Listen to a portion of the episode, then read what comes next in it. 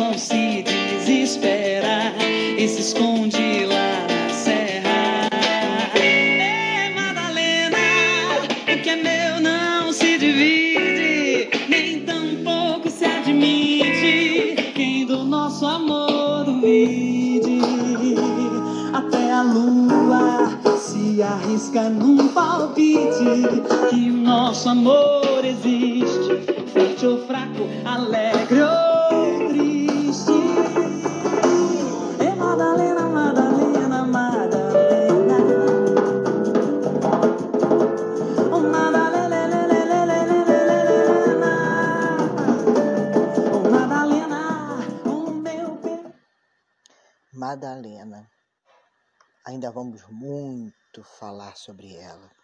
Mas é, ainda, ainda e sempre, retornando ao útero, unidade de tempo essencial da raiz oracular e prontas para um diálogo no futuro, eu, com Marcela Bueno, que me convida, a bruxa do futuro, penso se algumas soluções do passado não estão é, vistas no futuro, revisadas. E algumas soluções para o futuro moram no passado. É, conhecer a nossa origem. Onde tudo começou para você? Em Deus. Vamos lá. A ideia de um Deus apenas é muito recente, gente. Começa com o judaísmo há cerca de 4 mil anos atrás apenas. Antes, nós, humanidade, éramos politeístas e, deste modo, tínhamos deuses, homens e mulheres.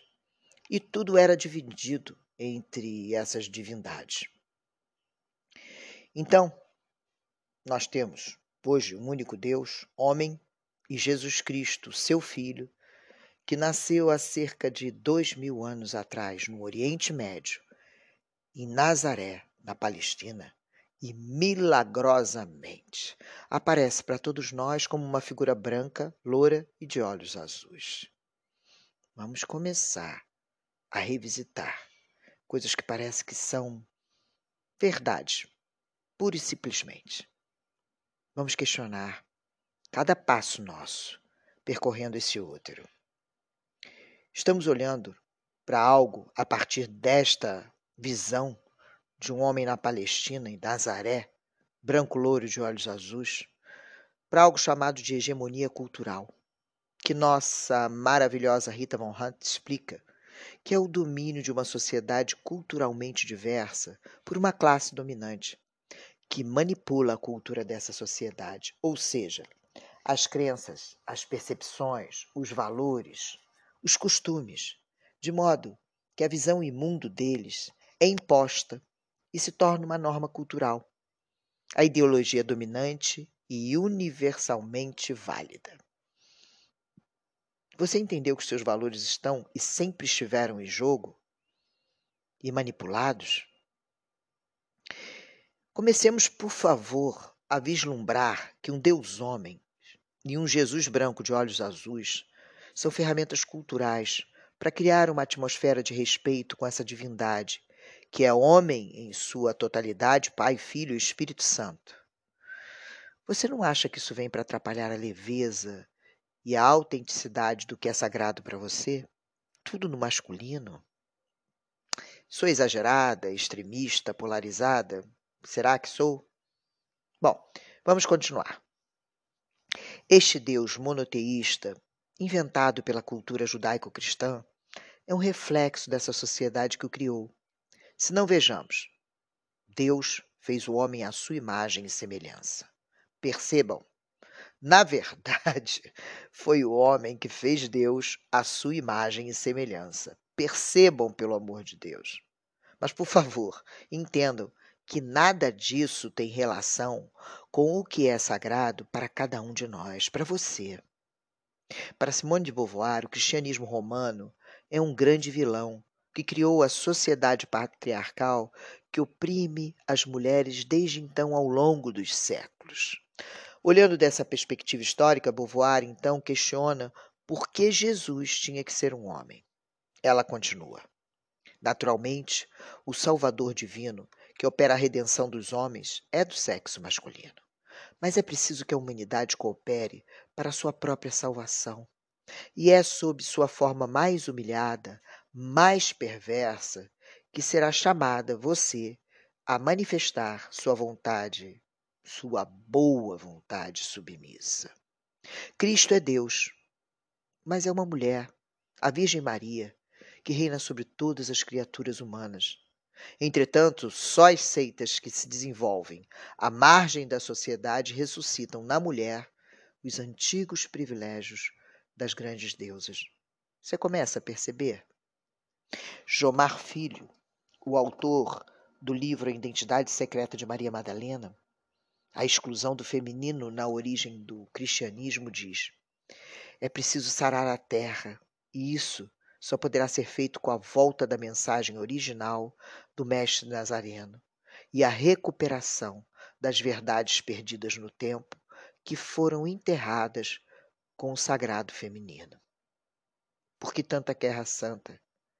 Guerras em nome de Deus continuemos a indagar o universo sem jamais perder de vista a sacralidade que podemos enxergar na vida.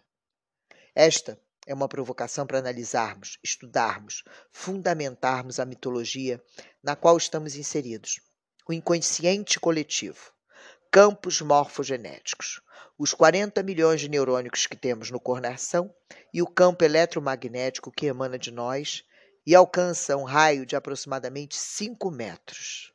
Gente, é vida que pulsa, é alma que flui. Mas contestando sempre, não aceitando a realidade como ela é, isto não existe. As coisas só são e se estão, podem ser alteradas.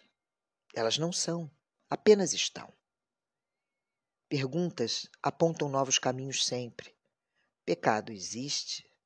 Gente, pecado é um conceito judaico-cristão condicionado pela mitologia judaico-cristã. Existe pecado em África? No Oriente? Não, gente. Maria Elisa Sevasco diz que quem controla o sentido, que cultura, arbitra sobre os valores desta cultura. Quem controla isso? Olha aí, seus valores novamente nas mãos de outrem. A esfera religiosa decide o que é pecado e o que não é. A esfera da saúde decide o que é saudável ou não. A esfera da lei arbitra sobre o que é crime ou não é. A esfera do poder regula um discurso de poder. O que significa pecar? Simplesmente errar o alvo. Esta é a origem da palavra. Quem criou este conceito de pecado? O igrejanismo. Onde está a sua identidade? A Igreja Católica começou quando e por quê? Sejamos livres para escolher onde exercer nosso sagrado. O pensamento da fé não pode ser autoritário e jamais imposto a nenhum de nós, muito menos a nenhuma de nós. Na verdade, a versão tem sobreposto os fatos. Nosso continente, segundo João Filho, o autor, do livro da Identidade Secreta de Maria Madalena, fala sobre a origem do cristianismo. Vamos lembrar, junto com Jomar, que o nosso continente, desde o seu descobrimento, foi cristianizado por missionários europeus colonizados. E assim, os paradigmas do cristianismo na visão europeia daquela época foram historicamente incrustados na cultura e na emoção do nosso povo mesmo daqueles e até mesmo daqueles que se dizem ateus. Podemos dizer, usando uma linguagem junguiana, que o cristianismo faz parte do inconsciente coletivo do povo brasileiro.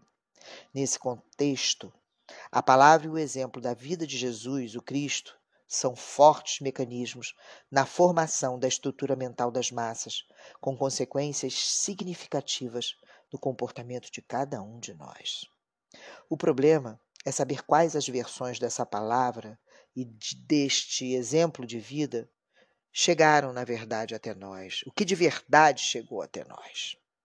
Essa questão é de capital importância, uma vez que a cultura humana, em qualquer tempo e lugar, sempre foi fortemente influenciado pela religião. Ao longo das eras, as verdades estão embaixo dos, das versões. As versões estão sempre sobrepondo os fatos. E nós silenciosamente ficamos a assistir isso tudo. A história que é disputa permanente, sempre foi escrita pelos vencedores. Pensem nisso. Quem pode afirmar que sabe tudo sobre as origens do cristianismo, tendo por base apenas os evangelhos canônicos? São quatro só, com enormes lacunas. O fato de se dizer cristão diz tudo? Ou cabe a pergunta: qual é o seu cristianismo? Essa indagação faz muito sentido, pois as próprias igrejas cristãs vivem no pântano insalubre da discórdia doutrinária. Até as Bíblias de católicos e protestantes são diferentes. Mesmo no meio de cada uma dessas duas vertentes, pululam divergências cada vez mais gritantes. Com problemas recorrentes de ordem ético-financeira e de natureza moral, os intermediários entre Deus e os homens não têm conseguido cumprir suas funções de fazer a humanidade seguir a regra de ouro e obedecer o dos maiores mandamentos. Eles próprios não conseguem dar o exemplo, e aí sobram frustrações e psicopatias individuais e coletivas. Pois, meus amigos e minhas queridas, sem o império do amor e da solidariedade sobrevém a competição selvagem, que está nos levando a este equilíbrio social. Com a fragilidade da liderança religiosa, que é humana, torna-se cada vez mais tênue a linha que separa o sagrado do profano. Voltando a Jomar, é preciso sarar a terra, e isso só vai ser feito quando a volta da mensagem original do Mestre Nazareno e a recuperação das verdades perdidas no tempo que foram enterradas com o sagrado feminino. A outra face de um tempo que não consigamos enxergar a outra face divina. Onde ela está? Ainda com Jona, no livro A Identidade Secreta de Maria Madalena, ele diz: Jesus, de filho enviado e criado pelo Pai, passou a ser igual ao Pai, e aí Maria, humana, se tornou não apenas a mãe de Cristo, mas a mãe de Deus. O jeito foi divinizá-la. Criaram então como reforço a doutrina da virgindade perpétua, o mito da Imaculada Conceição. E o que isso gerou em cada uma de nós desde então. Como se Maria, como se Maria, para ser grande escolhida por Deus, para ser a mãe física de Jesus, tivesse que ser como uma deusa mitológica e não uma mulher comum, que, como homem, já é a imagem e semelhança do divino por definição do próprio Antigo Testamento. Desse modo, criaram preconceitos e frustrações em largas parcelas da humanidade, que passou os últimos séculos se remoendo em sentimentos de culpa, aprofundados quando a pessoa comum se confronta com arquétipos principais do cristianismo romano. A mãe eternamente virgem, e o filho, inexplicavelmente solteiro. As pessoas precisam de exemplos que possam seguir. Se as mulheres ficarem eternamente virgens e seus filhos eternamente solteiros, acabaria a humanidade. Como esses exemplos estão fora do padrão humano? As pessoas se sentem cortados seus caminhos espirituais, decepados, sentindo-se incapazes de agir como deuses, voltam-se para a matéria, mergulhando em grandes vazios e ampliando as estatísticas de maníacos depressivos. O problema se originou na caracterização do sexo como pecado, resultado da interpretação errônea da narrativa da parábola da criação em Gênesis, quando mentes fracas e poluídas consideraram que o fruto que Eva deu a Adão foi sua vagina, criando assim o mito do pecado original. Nem de forma simbólica isso está escrito lá, nem de forma simbólica. Meu Deus. Então, poderíamos é, nos perguntar por que não pensamos nisso antes? Porque estamos vivendo sob o domínio de paradigmas que só nos mostram algumas árvores e nunca a floresta. Maria Madalena começou a sair da sombra de um suposto e secular arrependimento para o centro de um vigoroso debate teológico e acadêmico. Estamos diante de uma verdadeira cruzada pela busca da verdade sobre esse tabu inexpugnável para a igreja de todos os tempos. A verdadeira relação entre Maria Madalena e o Mestre Nazareno e a natureza humana de Jesus. Madalena se levanta de um silêncio de quase dois mil anos. Amparada pelos evangélicos gnósticos de Nag Hammadi, pelos trabalhos de Barham, Lai, Lincoln e tantos outros. Vamos ter a oportunidade de nos debruçar sobre essas questões para entender verdadeiramente aonde pretenderam nos levar e nos levaram. Por que esconder um Nazareno e uma Madalena lindas, verdadeiras, incorruptíveis, fortes, reais de todos nós, para que não fôssemos verdadeiros, para que nos afogássemos em depressões e manias. Mas, retornando ao útero, olhando no nada para mulheres, vamos passo a passo resgatar dentro deste útero as verdades que podem nos estruturar em relação ao nosso parado, passado, nos preparando para um futuro. O meu peito percebeu que o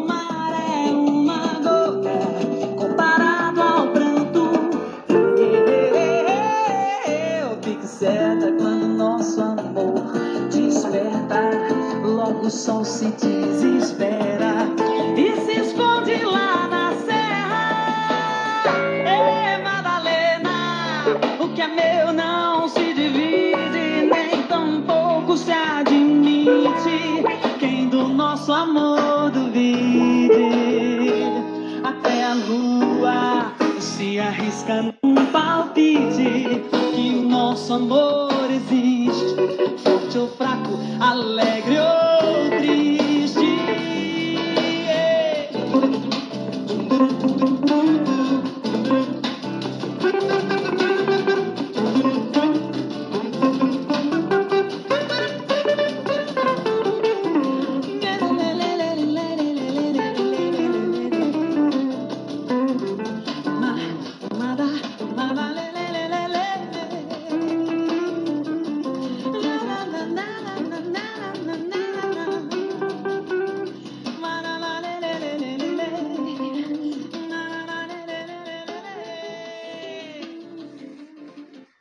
grupo é Lúdica Música, a música é Madalena de Ivan Lins. Fiquemos com ela e com Jesus, com as histórias verdadeiras que podem surgir através de um pouco de música, um pouco de natureza e muito da sua alma e do seu coração.